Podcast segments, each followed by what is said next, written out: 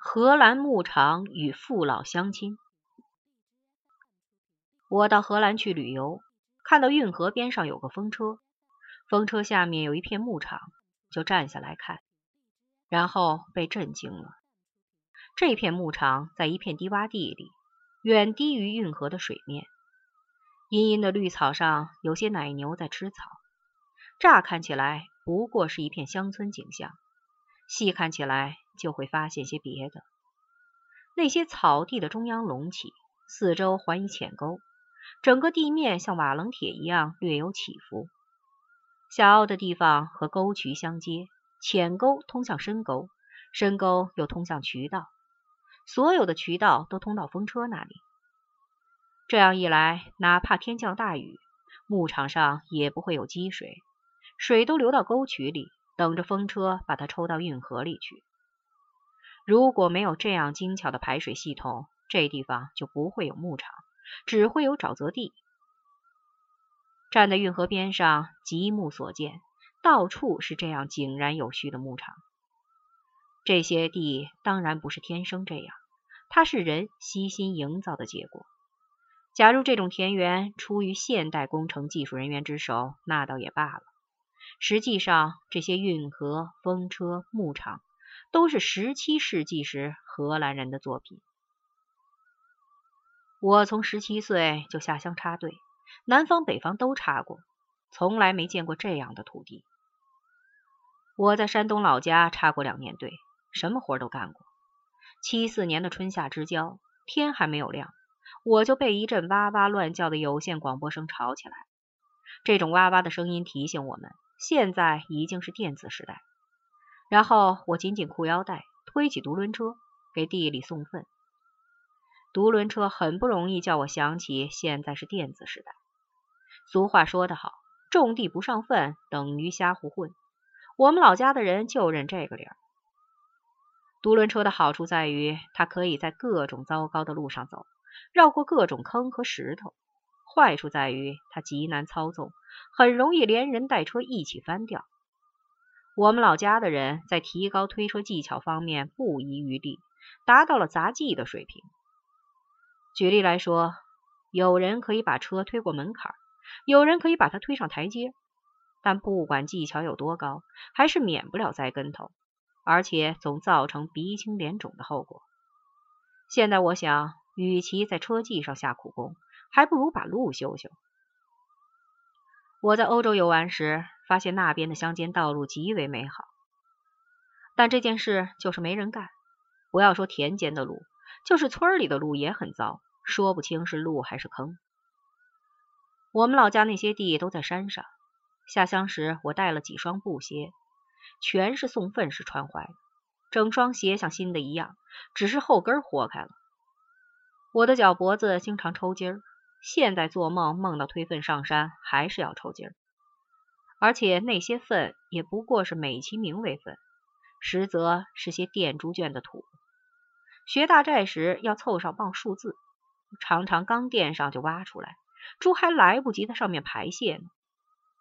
我去起圈时，猪老诧异的看着我。假如他会说话，肯定要问问我抽什么风呢？有时我也觉得不好意思，就揍他。被猪看成笨蛋，这是不能忍受的。坦白的说，我自己绝不可能把一车粪推上山，坡道太陡，空手走都有点喘。实际上，山边上有人在接应，小车推到坡道上，就有人用绳子套住，在前面拉，合两人之力才能把车弄上山去。这省了我的劲儿，但从另一个角度来说，就更笨了。这道理是这样的：这一车粪有一百公斤，我和小车加起来也快有一百公斤了。为了送一百公斤的粪，饶上我这一百公斤已经很笨，现在又来了一个人，这就不只是一百公斤。刨去做无效工不算，有效工不过是送上去一些土，其中肥料的成分本属虚无缥缈。好在这些蠢事猪是看不到的，假如看到的话，不知他会怎么想。土里只要含有微量他老人家的粪尿，人就要不惜劳力送上高山。他会因此变成自大狂，甚至提出应该谁吃谁的问题。从任何意义上说，送粪这种工作绝不比从低洼地里提水更有价值。这种活计本该交给风能去干，犯不着动用宝贵的人体生物能。我总以为，假如我老家住了些十七世纪的荷兰人，肯定遍山都是缆车索道，他们就是那样的人：工程师、经济学家、能工巧匠。至于我老家的乡亲，全是些勤劳朴实、缺少心计的人。前一种人的生活比较舒服，这是不容争辩的。现在可以说说我是种什么人。在老家时，我和乡亲们相比，显得更加勤劳朴实，更加少心计。当年我想的是，我得装出很能吃苦的样子，让村里的贫下中农觉得我是个好人，推荐我去上大学，跳出这个火坑。顺便说一句，我虽有这种卑鄙的想法，但没有得逞。大学还是我自己考上的。既然他们没有推荐我，我就可以说几句坦白的话，不算占了便宜又卖乖。村里的那些活弄得人一会儿腰疼，一会儿腿疼，尤其是拔麦子，拔得手疼不已，简直和上刑没什么两样。十指连心嘛，干嘛要用他们干这种受罪的事儿呢？当年我假装很受用，说什么身体在受罪，思想却变好了，全是昧心话。说良心话，就是身体在受罪，思想也更坏了，变得更阴险、更奸诈。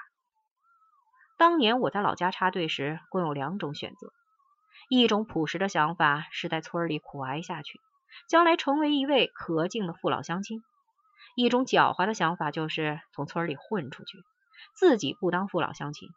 反过来歌颂父老乡亲，这种歌颂虽然动听，但多少有点虚伪。站在荷兰牧场面前，我发现还有第三种选择。